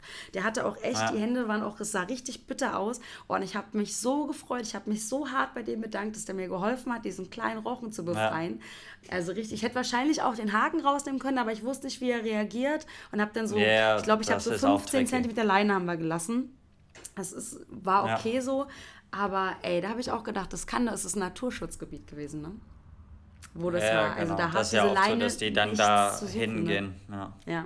Aber ja, und das war auch für heftig. mich, weil der Hai sah so am Leben, also der sah e-, echt aus, als würde er noch leben. Mhm. Und deswegen war es dann auch tricky in dem Moment zu sagen, ja, schneide ich den jetzt da mal aus dem Netz raus. Hatte natürlich, natürlich, dass der vor Angst vielleicht dann zuschnappt ja. oder so, aber ich habe dann ihn trotzdem freigeschnitten, aber, aber der war dann tatsächlich schon Shit. tot gewesen, ja. Fuck. Ey. Ja, aber das war oh so ein Moment, den ich da mitgenommen habe, wo so ein bisschen die Realität, da hat man dann doch wieder Berührungs- aber viel mehr erschreckend fand ich tatsächlich manche Taucher, die sich da mit ihren Riffhaken im Manta Point reingehangen haben oder über die Riffe so lang gehangelt haben. Und die schlechten Tauchfertigkeiten, die mhm. haben ja auch mal wieder gezeigt, dass aus welchem Grund ich so viel Wert auf Demonterierung lege, mhm. um nicht Riffe und sowas kaputt ich zu machen. Ich finde es interessant. Ich habe ja jetzt schon zweimal eine Malediven-Safari gemacht und dieses Reinhängen im Riff ist ja einfach Teil dieser Safaris. Es ist ja, ja einfach ja. deren Konzept vom Tauchen. Also du tauchst, gehst runter, negativ, lässt dich mit der Strömung treiben zu einem gewissen Punkt, ja. hängst dich rein und dann wartest du. Ja. Wo ich mehrfach festgestellt habe, also wenn du unten an der Kante bist, je nachdem wie doll die Strömung ist, man schafft es auch, sich eigentlich konstant, wenn man auf dem Boden unten bleibt, sehr nah sich ja. an zu halten gegen die Strömung. Ja. Aber weil du gerade Manta Point sagst, jetzt kommt es nämlich, pass ja. auf, wir sind getaucht und wir haben, das Riff, musst du dir vorstellen, ganz normal wie eine Riffkante geht und dann die Strömung kam von links nach rechts. Also ist die Blickrichtung ja. von dir nach links, weil da die Strömung ja. dich ja nach ja, hinten. klar. So, und ähm, weil wir dann immer in die Strömung geguckt haben wegen der Haie und dann haben wir uns treiben lassen und irgendwann hieß es, wir haken uns fest. Und dann kam eine kalte Strömung und ich bin hochgegangen weil das da kalt war. Das war richtig kalt. Also es ja. war wirklich wie eine Sch ja. Sch äh, alter Schwede. Ja, das ist. Und dann bin ich hochgegangen. Da ist die Temperaturschwankung extrem. Genau. Bin ich hochgegangen und habe geguckt, da war so eine große, so mehrere Tischkorallen, habe ich mich da festgehakt, ja. wo nichts war, wirklich Stein, da war keine Koralle. Ja. Und dann hing ich da eine ganze Weile, während alle anderen ein bisschen tiefer waren. Ja. Und dann drehe ich mich und sehe den Manta von der anderen Seite kommen. So. Ja. Und jetzt ist nämlich der Punkt, dass es dann hieß, liebe Anja, ist ja ganz toll, aber du kannst noch nicht im Manta Point hängen. Ich bitte was? Ah, oh, scheiße. Ja, du hast im Manta Point gesessen. Ich dann so. Aber warum hat mir das dann keiner der vier Guides gesagt? Weil die vier Guides haben mich ja die ja, ganze ja, genau. Zeit gesehen. Und dann hieß es, ich hätte in der Koralle gehangen, was faktisch safe nicht der Fall war, aber ich habe geguckt, ja. ich habe mich dann gedreht. Das, das Anker, also das Ankerseil, sage ich schon, der Haken das Seil vom Riffhaken ging so unter meinem Schritt durch, sodass ich mich quasi in die Steine, ich habe mich gegen die Steine gegengestellt. Keine, nicht eine Koralle berührt. Ja. Ich schwöre, richtig dicker, fettes, also wirklich Indianer-Schwör. Und dann kam halt der Manta und kam nicht weiter. Und alle meinten dann so, also der, der eine meinte dann so, ja, was meinst du, warum der Manta nicht weitergeflogen ist, weil du dir den Weg versperrt hast. Alle anderen leider der Gruppe haben sich mega gefreut, weil die hatten unglaublich ja, geile Aufnahmen bleibt. von diesem ja. Manta. Und dann habe ich auch gesagt, naja, also A, hätten mir die Guides sagen können, dass das der Manta Point ja. ist. Ähm, und B, hing ich da ja auch eine Weile, bevor der Manta kam. Und warum hängen ja. wir uns denn alle vor dem Manta Point, anstatt hinter dem Manta Point, wenn die Strömung doch von links von rechts geht, ne? Also es war so, da, weiß, da meinte dann jemand, ja, du musst doch erkennen, dass es der Manta Point ist. Naja, das, du also, bist ja nicht, äh, nicht local ich, da. Ich bin das A, ist ja kein das Problem. Local und B ist da auch kein Reklameschild, so hier ist der Manta Point, sondern das ist einfach nur ein aufsteigendes ja. Riff gewesen, von da, wo wir kamen. Ja. Das gab, also ich habe mich unglaublich angegriffen gefühlt. Also wirklich, weil ich dachte so, ich bin die Letzte, die sich in den Manta Point reinhängt oder geschweige denn auf Korallen hängt, sondern ich habe immer geguckt, dass ich meinen Riffhaken irgendwo setze, nicht unter ja. eine Koralle, sondern an einem Stein. Ne? Ja. Aber das war auch, und dann, weil du gerade meintest, Manta Point so. Ich habe, also, ne, und als Tauchlehrerin ja. hast du natürlich dann erstmal so ein bisschen Bullshit gekriegt und ich dann so, ey Leute, ja. es tut mir wirklich, ich habe ganz ehrlich gesagt, dann, als wir gegessen haben, Leute, es tut mir unglaublich leid. Ich habe das nicht mit Absicht gemacht. Also weder um euch zu ärgern, noch um irgendwie geileres Material zu haben, weil ich war diejenige, die kein geiles Material hatte, weil der Manta ja nicht weit genug zu mir gekommen ist. Ja, ja und das, das ist aber der Punkt, ne? das ist genau das, die Guides dort tauchen mit zu vielen Tauchern, also mit einer riesen Gruppe und die beobachten können gar nicht im, äh, im äh, sehen, wo machen jetzt die Leute fest, weil ich bin der Meinung, klar kann man so einen Riffhaken verwenden, aber wenn ein guter Guide darauf achtet, dass er da festgemacht wird, wo es geht. Und nicht aber, in die Koralle, sondern äh, eben am Stein genau. und es gibt genug Steinflächen. Das, ich habe das tatsächlich auch erlebt mit äh, auch einer Gruppe, ich glaube, es waren äh, japanische oder chinesische Taucher, weiß ich jetzt nicht, jetzt nichts gegen das Land, sondern auf jeden Fall eine Riesenherde und der Dive Guide und da war einer, der hing auch im Manta Point. Ich habe dem Dive Guide dreimal gesagt, jetzt nimm den Typen mal da raus. Und der mhm. hat nichts machen gekonnt. Der hat auch nichts gemacht. Dann bin ich irgendwann hin und habe den Typen da rausgezogen, mhm. ähm, weil mir das echt zu weit ging. So. Aber das hat mir auch gezeigt, und das ist ja die Aufgabe der Guides. Und leider ist es so, dass manchmal echt auch super schlechte Guides gibt und sowas. Deswegen war ich auch sehr froh, dass bei, der, bei dem Safari-Schiff, wo wir waren, da extrem drauf geachtet mhm. wurde, dass man genau das nicht macht, dass man eher lieber weiter weg von dem Manta Point bleibt, als zu nah dran und, und auch äh, wirklich nichts kaputt macht und so. Und das, das ich muss ich sagen, mir, war gut. Ich im Briefing einfach gewünscht, dass es ein Zeichen gibt für, das ist der Manta Point. Genau, ein Bild oder irgendetwas. Um, wir ja. haben ja in die andere Richtung geguckt und der Manta Point war ja dann komplett ja. einfach hinter uns. Weil hätte, wäre kein Manta gekommen, hätten wir gar nicht ja. gewusst, dass das der Manta Point überhaupt ist. Und dann einfach, dass es dann heißt, okay, es gibt ein Kling-Kling-Zeichen an die Flasche und dann heißt es, ey, alle gucken, das hier ist jetzt der Manta-Punkt. Irgendein Zeichen, ne, das Manta-Zeichen machen und dann nochmal ein Kreis, was auch immer. Und das hat mir ein bisschen gefehlt, weil ich bin, also ich wäre, dann wäre ich entweder höher oder weiß ich was, ne? Ja, oder hätte mich dahinter gesetzt. Ja, was auch immer, aber wichtig ist, dass deswegen ist es ja auch gut, eigentlich vor Ort mit Locals zu tauchen, dass man genau das, weil es ist ja auch so, gerade wenn ich mal bunte Fische, viele Sachen, die würde ich gar nicht sehen, wenn mir die nicht der Local mhm. zeigen würde, weil ich gar keine Augen dafür habe. Und deswegen liebe ich das auch, wenn ich mal sowas mache wie bunte Fische, nicht zu sagen, ich bin jetzt der tolle Erfahrene und gehe da auf eigene Faust los, sondern ich finde es cool, mit Leuten vor Ort zu tauchen, weil die, die kennen einfach viel, die viel Spots, wo was ist. Ja. Absolut. Die haben manchmal auf Sachen gezeigt, da habe ich zwei Minuten drauf geguckt und habe gesagt, was meinst du denn? Dieser so? komische dann, Blattfisch, Leaf, Leaffish, ja, wie er heißt, der sich so bewegt ja. wie so ein Stück äh, normales ja. Laub. Hammer. Und ich habe da, hä? Was? Ach, ja, genau. krass. Ja, genau. Deswegen liebe ich das. Ja, ja, aber wir hatten einen Guide, der das so war. Das Problem war nur, der war halt weit da unten dann. Also ich bin neben dem gesessen ich habe wirklich neben dem gesessen und habe dann gesagt, oh, hier ist kalt, ich gehe nach oben. Und er sagt, okay.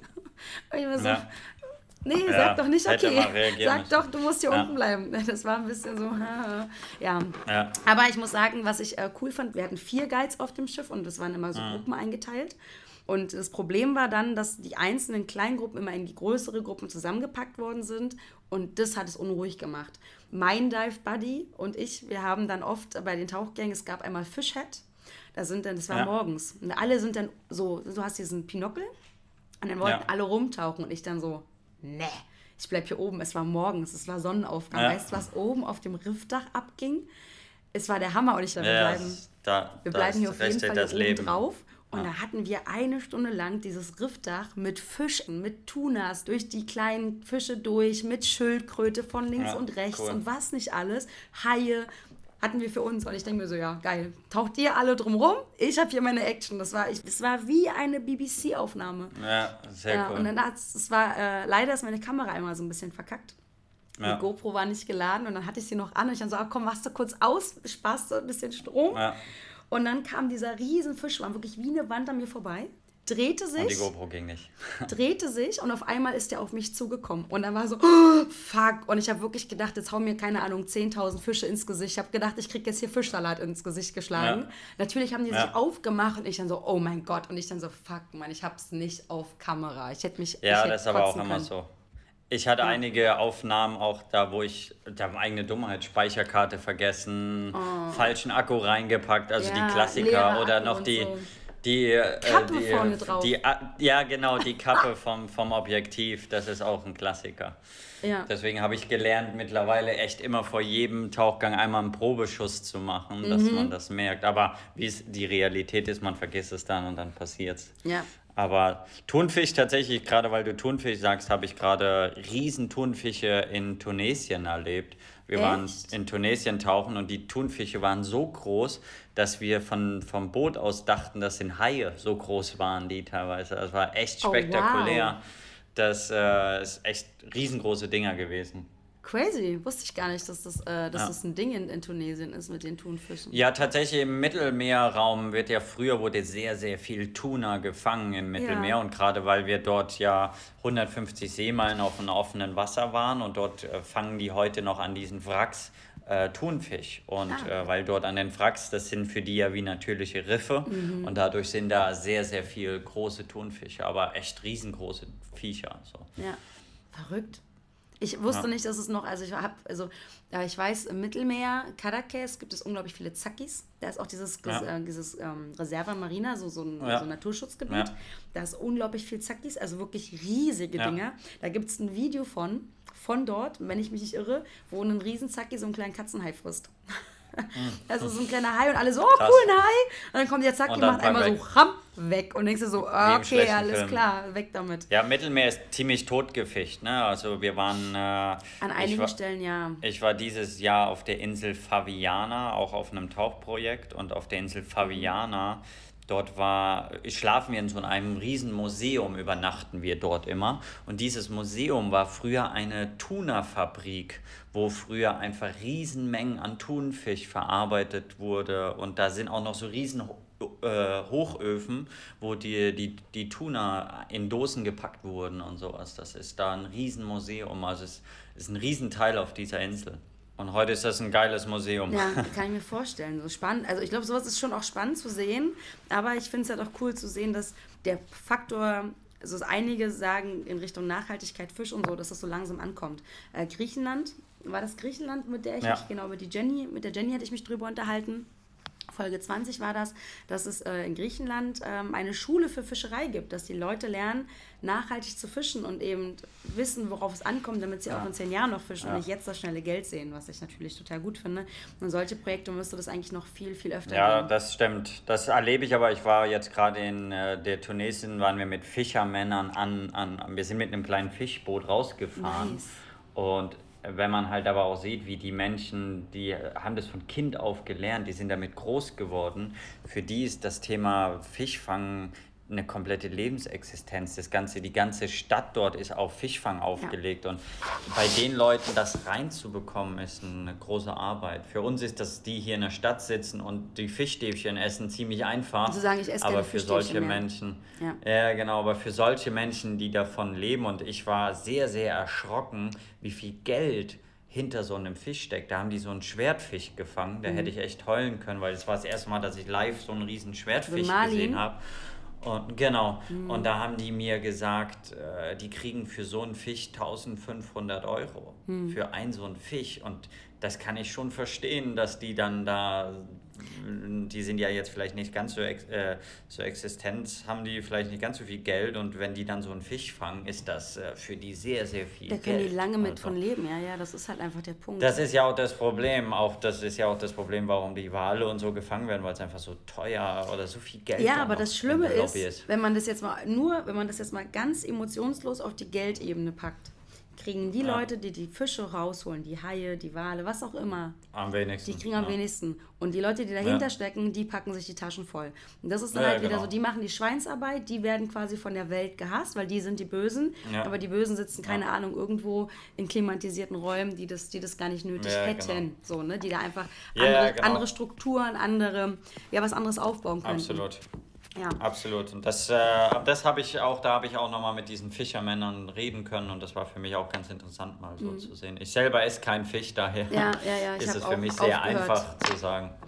Ich habe nie gegessen, mir hat es nie geschmeckt, weil das war tatsächlich auch dieses Jahr wieder sehr witzig, weil wir mit Fischermännern auf dem Boot nach draußen gefahren sind und äh, die natürlich jeden Tag frisch geangelt haben und alle dort Fisch gegessen haben und ich als einziger immer so, äh, nee, Sorry. ich, äh, ich esse lieber meine Pringles oh, oder Papa Nudeln oder irgendetwas. Also, Wobei so ein selbstgefangener ja, Fisch ist wieder eine Sache. Ähm, auf den Malediven, ja. weiß ich, haben die hinten immer eine Leine gehabt und haben Fisch rausgeholt. Ja. Den habe ich dann auch mitgegessen. Das ist auch in Ordnung, weil frecher geht's nicht und das ist. Ja, das ist dann auch, genau. weißt du, ja, aber halt ne, Massenfischen. Daher, ähm, aber ich versuche halt auch unglaublich zu reduzieren, ganz doll. Also Fleisch ja. und so. Wobei jetzt gerade muss ich wirklich ehrlich zugeben, ich mache ja Aquafitnesskurse und da habe ich eine nette Dame, ja. die hat jetzt abgesagt gehabt, weil sie nicht konnte. Jetzt wird meine Stimme langsam wieder ähm, weniger. Meine, meine, meine, meine Medizin lässt nach. Ähm, genau, die hatte den Aquafitnesskurs abgesagt und meinte, sie kann nicht kommen, sie würde in die Heimat fahren. Ich dann so, wo kommst du denn her? Also, weil ich mich mit den Leuten unterhalte, ja, sie kommt aus Thüringen. Ich dann so, ach, sage ich, ach, Thüringer Bratwurst. Und dann meinte sie, ja, dann bringe ja, ich dir, ja, hat sie mir welche mitgebracht. Ja. Ich, sie meinte, sie würde gucken, dass sie das von einem Biohof bekommt und so. Jetzt habe ich ja. halt Thüringer Bratwurst liegen. Und das weiß zum Beispiel so jemand wie Robert Mark Lehmann, der würde auch ja. eine Thüringer Bratwurst essen. Die kannst du nicht nicht essen. So. Nee, ne? Meine Mutter ja kommt aus Thüringen, es ist eine Kindheitserinnerung, so von daher werde ich mir die heute oder morgen gönnen. Absolut. Ich ja. denke auch, wenn jeder ein Stück weit was tut und auch äh, versucht, einfach zu Hause alles mal etwas zu überdenken. Und äh, wir haben das auch am Anfang gemacht, dass wir sehr radikal versucht haben zu sagen, gar kein Plastik mehr. Ach, das ist das, krass geht nicht. Auch unsere Tochter haben wir äh, so erzogen, dass wir angefangen haben mit Stoffwindeln und sowas, weil wir einfach da wollten nachhaltig mhm. werden. Haben aber auch. Ich hatte nur Stoffwindeln. Ja, also, ich, also nicht ich ja, für Mai, ja, sondern ich als Baby. Mein Papa hat die Jahre später noch genutzt genau. und hat die sich beim Urlaub immer auf den Kopf gelegt. Der hatte auch so eine Frisur wie du, mit sehr viel Haar. Genau, mit ganz viel Haar. Ich trage es offen. ja.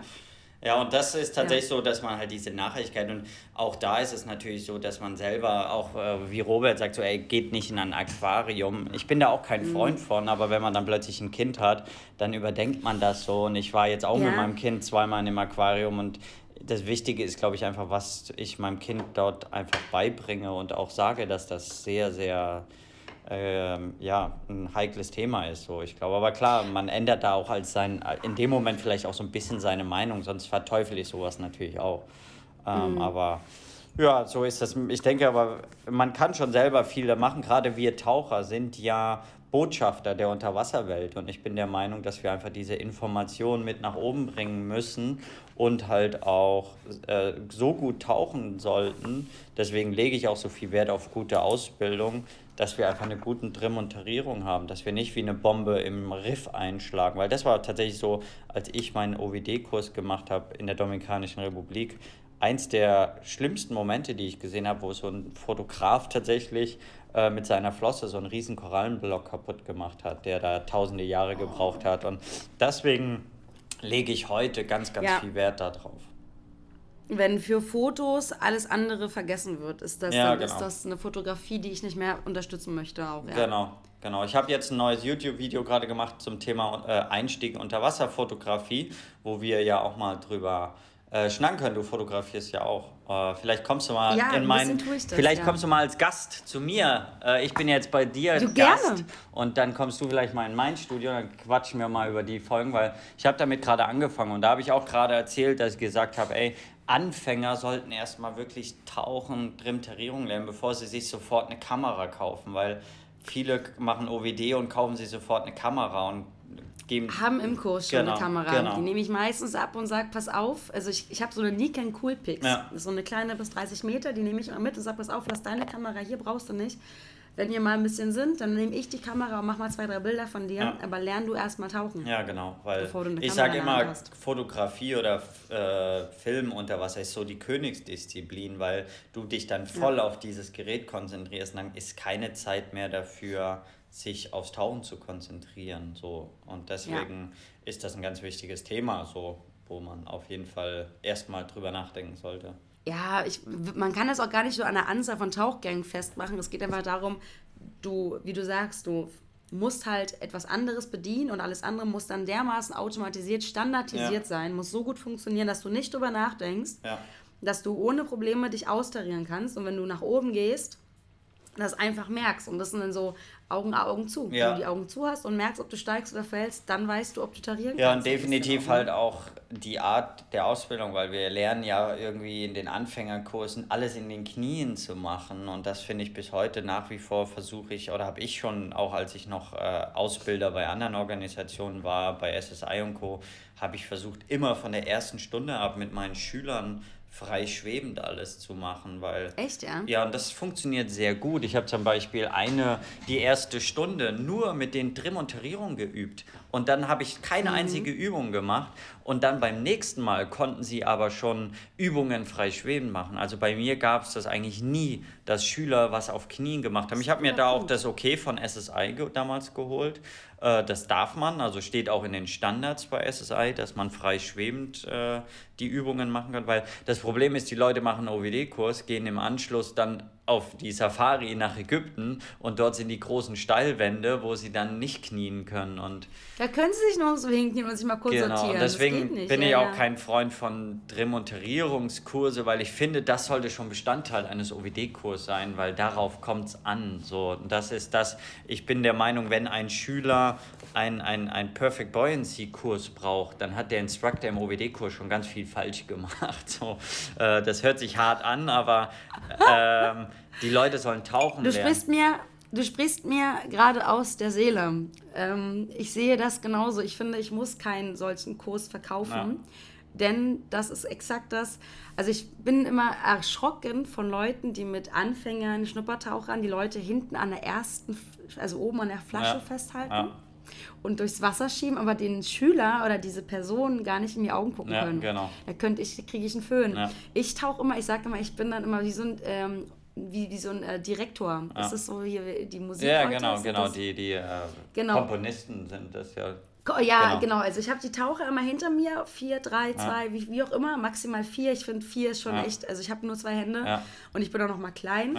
Dann habe ich so die Leute hinter mir tauchen und ich tauche dann rückwärts, so in dem Bereich vier, drei, zwei Meter, so wo einfach Platz ist. Und dann kläre ich, das und das Zeichen sind, für, sind Special-Zeichen für Luft rein, Luft raus.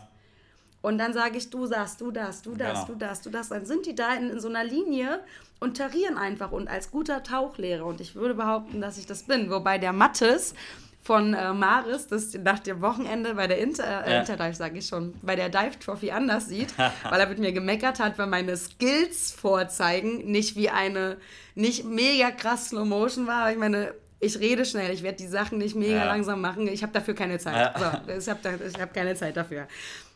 Es war sehr witzig. Und ähm, dann ist es halt einfach der Fall, dass ich glaube, dass ich muss die Leute nicht durchs Wasser schieben, sondern ich kann das einfach anzeigen und dann kann ich die tarieren, ja. dann ist cool. Und dann haben die relativ schnell, kriegen die raus, ah, okay, ich fühle mich gerade so, ich habe zu viel Luft drin, ah, da muss ich Luft rauslassen. Und ich als guter Tauchlehrer, ich sehe das ja schon zwei Sekunden früher, ja. ob die gleich nach oben schießen oder nicht. Oder sogar noch, noch früher. Und dann kann ich entsprechend drauf sagen, hey, du musst die Schulter mit hochnehmen, Luft ja, rauslassen, das, hinten, was das auch immer. Das ist ja das Ding, dass die und einfach ein Gefühl, also die am Ende kommen einfach Taucher bei raus, die sich wohlfühlen, weil oft ist es so, was mhm. meine Erfahrung bei sehr vielen Kursen war, am Ende sind Taucher, die haben zwar einen Tauchschein gehabt, aber haben sich nicht so wirklich wohlgefühlt. Und ich glaube, wissen, dass das größte Wohlfühlen kommt nicht dadurch, dass ich jetzt gelernt habe, mein Jacket unter Wasser auszuziehen, sondern das größte Fühlen kommt, wenn ich mich in diesem dreidimensionalen Bereich gut bewegen kann. Und, äh, mhm. und deswegen ist es auch so, dass ich immer gesagt habe, ich mache in dem ersten äh, Teil nie irgendeine Übung, sondern nur Trimontarierung. Das ist schon eine Übung genug. Mhm. Also ich habe ja. in meinen Kursen, gerade in den Fundamentals-Kursen, Leute mit vielen hunderten, tausend Tauchgänge und wir machen vier Tage nichts anderes wie auf Präzision Trimontarierung. Also deswegen ist das, kann ich das nicht von einem Anfänger, der gerade mal zwei Tauchgänge haben, zu sagen, der kann jetzt super Trimontarierung, sondern das ist eine richtige Baustelle, aber das ist eine gewisse Grund Verständnis dafür da ist. Deswegen investiere ich mhm. da lieber einen Tag für, oder einen ganzen Pool für und dann weiß ich aber, in den nächsten Übungen sind sie viel schneller und viel effizienter und das war mhm. immer für mich ein großer Schlüssel so und der hat immer gut funktioniert. Ja. Ähm, ja, also ich habe auf jeden Fall Bock, ähm, wo, wo ich dich auf jeden Fall um Hilfe fragen muss und auch Bock habe. Ich habe ja einen Trockentauchanzug. Mhm aber der hat ja gar keine Trockenhandschuhe. Ja. Und ich habe das Gefühl, dass du jemand bist, der weiß, wie man das tut. Genau. Und jetzt ist die Überlegung, weil du gesagt hast, ich soll mal zu dir ins Studio kommen. Ja. Ähm, dass ich da meinen Trockentauchanzug mitnehme. Und weil wir eh schon oben am Hemmoor sind, dass wir gemeinsam tauchen gehen in Hemmoor. Absolut. Und äh, da mal ein bisschen rum, rumtauchen äh, im kalten Wasser. Dann machen wir dann mit Trocki. Machen wir gleich ein Video auch noch zum Thema Trockentauchhandschuhe. ich habe ja schon ein Video, aber wir machen mal noch eins. Äh, du tauchst mhm. einen Neopren-Trocki, ne? Nee, es ist nicht Neopren. Es ist, ich glaube, es ist Trilaminat. Okay. Ja, auch. Ja. ja. Ähm, ich habe einen Unterzieher auf jeden Fall. Dann, ja, dann ist das in Wahrscheinlichkeit ein Trilamin. Du hast mal einen probegetauchten Neopren von Aqualung, glaube ich. Das ist aber schon lange her. Genau, das war der, der ja, oh ja. Siehst mal, ich beobachte und, dich. sehr, und, der, und da hat der Arsch gepasst und ja. ich dachte mir so, geil, ja. der Anzug passt. Und dann habe ich den am Hals gehabt und dachte mir so, ne, wenn, wir müssen raus, das läuft voll. Ja, okay, hat, Manschetten hat, kann man so immer wechseln. Kalt. Das sind ja Verschleißteile auch. Ähm, aber ja, das war halt ein Probeanzug, ne? Ja. Deswegen war das so zum. Also ich habe, also wir haben überlegt, ob wir es durchziehen. Ich habe gesagt, Ben, Alter, und Ben meinte auch so, nee, das lohnt sich nicht. Also das Na, ist dann ist ja kein Trockentauch. Ja. Nee, es braucht ne, es braucht ja auch nicht eine Rückmeldung gegen, ja, es ist voll gut, wenn der Klitsch nass ist drin und es war ja. wirklich kalt und ich war eh leicht angeschlagen. So, und dann haben wir gesagt, so, ja, komm, mm, mm. Nee, ja. aber das können wir gerne machen, wenn du hier bist. Äh, schauen wir uns ja, das voll mal gerne. Das, das wollen wir das noch dieses Jahr angehen oder wollen wir wieder ein Jahr warten? Ja, lass uns, äh, genau, lass uns diesmal, jetzt haben wir das erste Date geschafft und jetzt sollten wir nicht mehr ganz so lange warten. Wir gucken mhm. einfach, äh, dass wir uns zeitnah treffen. Ja, voll und gerne. Dann äh, gehen wir eine Runde tauchen und dann würde ja. ich sagen, äh, machen wir zusammen mal, bist du zu Gast in meinem Studio, jetzt bin ich ja in deinem Podcast-Studio ja. und danach bist du dann mal Gast in in meinem Studio, weil ja. äh, dann ist wenigstens ein bisschen Optik zu sehen. Das ist immer. Auf jeden Fall mehr Haare als du, sagen wir ja, so. Ja, absolut, absolut. Yes. äh, dann, ich nenne dich, äh, ich möchte dich Keith nennen, weil ich das total cool finde. Yes. So, Im American ist Style. Auch gut. Ne? Ja. Dann danke ich dir unglaublich für deine Zeit. Jetzt kannst du noch mal ganz kurz deine Kanäle raushauen, yes. wo die Leute mal gucken können, wo sie liken können, wo sie dir folgen können. Genau, ich hau mal alle raus. Wir haben ja schon drüber gesprochen. Also klar, mittlerweile Tech Waters für alle, die einfach sagen, ich möchte einfach mal vielleicht einen Schritt weiter gehen und jemanden brauchen, der einen da ein bisschen Tipps gibt. Äh, sonst klar, YouTube äh, findet man mich unter meinem Namen, Kies Kreitner oder Kite Kreitner. Äh, da gebe ich immer wieder Tipps zum Thema Equipment, aber es kommen auch noch ganz viele spannende neue Themen. Vielleicht bist du ja bald auch zu Gast und ja, ähm, dann äh, genau das und äh, guckt euch gerne die Dokumentation über Scupper Flow an. Wir haben auch eine Doku gedreht über ähm, äh, Norwegen. Dort könnt ihr auch unter Rack Explorers finden. Können wir alles bei dir verlinken und äh, wie gesagt, die Leute können mich jederzeit ganz offen anschreiben, wenn Sie irgendwelche Fragen haben. Wir sind dafür da zu unterstützen und äh, ich bin auch äh, bedankt, dass ich äh, sozusagen bei dir zu Gast sein durfte und wir hätten auch über so viel anderes reden können. Wir das haben auch in unserem ersten Telefonat wollten wir irgendwie wir zehn Minuten sollen. sprechen. Das genau, wir, wir wollten zehn Minuten sprechen und haben, glaube ich, zwei Stunden habe ich im Auto gesessen und mit dir telefoniert. Ja. Und, äh, da ärgere ich mich bis ja, heute drüber, dass wir das nicht aufgenommen haben. Vor allem können ja auch deine Zuhörer einfach mal schreiben, wenn sie es interessiert, dass sie vielleicht spezieller, dass wir spezieller über technische Ausbildung reden oder vielleicht über Chewy oder über was auch immer, mhm. können wir ja auch noch mal eine andere Folge machen, so wo Sehr wir viel gerne. mehr genauer auf Sachen, weil wir haben über so viel heute reden können. Wir hätten glaube ich noch drei Stunden. Ich bin immer sehr können. oberflächlich ja. in meinen Folgen. Ich, ich liebe das immer ja. so ein bisschen hier mal ein bisschen anzukratzen, da ja, ein bisschen genau. anzukratzen, dass man so ein großes Bild vom Ganzen hat. Genau. Und ich müsste genau. mit allen grundsätzlich immer noch mal so ein bisschen detaillierter in die Themen gehen. Also da könnt ihr auch gerne ähm, einen Instagram-Kommentar da lassen zu der Folge oder auch eine E-Mail schreiben tauchen at gmail.com. Alle Kanäle von Keys werde ich äh, in der Beschreibung reinpacken und wir werden noch einen Termin ausmachen, wenn wir uns dann Absolut. mal sehen und in einem Studio Absolut. uns treffen. Wir wollen über Fotos sprechen, hast du auch gesagt, Fotografie. Genau. Eher so Hobbyfotografie genau. gehe ich von aus, ne? Absolut, ja, absolut. Äh, Gerade so, wo geht die Reise hin, wenn man anfangen will mit der Fotografie, vom Einsteiger bis zum vielleicht ein bisschen fortgeschrittener Fotografie. Und da zähle ich uns schon beide zu, dass wir mittlerweile ein bisschen fortgeschrittener fotografieren, nicht mehr nur mit einer GoPro, ja, okay, sondern das, ja. einfach, oder mit einer Parallel, sondern mit einer schönen größeren Kamera, wo man extra Gehäuse für braucht und so. Und da kann man auch viel Fehlinvestitionen machen und ich glaube, da können wir viel drüber quatschen. Ja, sehr schön, da freue ich mich. Danke dir unglaublich für deine Zeit. Ja, ich habe zu danken. Ja, dann bis zum nächsten Mal. Und wir hören uns und schnacken uns zusammen. Super, ich danke dir. Tschüss. Bis dann. Hallihallo, ich habe es noch vergessen. Unser erstes Taucherspiel ist fertig, das Taucherquartett. Und was hältst du davon, wenn wir das im Podcast verlosen? Und am besten unter der Frage, für was steht denn TechWaters? Die Antwort hört ihr im Podcast und der Gewinner kann dann ausgelost werden von dir. Okay, okay, nochmal ganz langsam. Keith hat also ein eigenes Quartettspiel designt. Mega cool extra für Taucher. Und ich kann mich erinnern, als Kind Quartettspielen fand ich immer richtig toll. Nicht, dass ich gut darin war, aber es hat Spaß gemacht. Jetzt ist es so, eins dieser Quartettspiele im Wert von 1995 wird jetzt verlost unter all den Teilnehmenden. Wie ihr teilnehmt, ist ganz einfach. Auf Instagram gibt es also ein gemeinsames Posting von mir und Kies von Tauchen to Go. Unter dieses Posting könnt ihr ganz einfach kommentieren, mit welchen drei Worten Keith selbst TechWaters beschreibt. Unter all denen, die teilnehmen, wird eines dieser Spiele verlost. Ganz simpel. Und das war's auch schon wieder mit Tauchen to Go, deinem deutschsprachigen Podcast bei akutem Tauchweh. Dann bis zum nächsten Mal. Tschüss!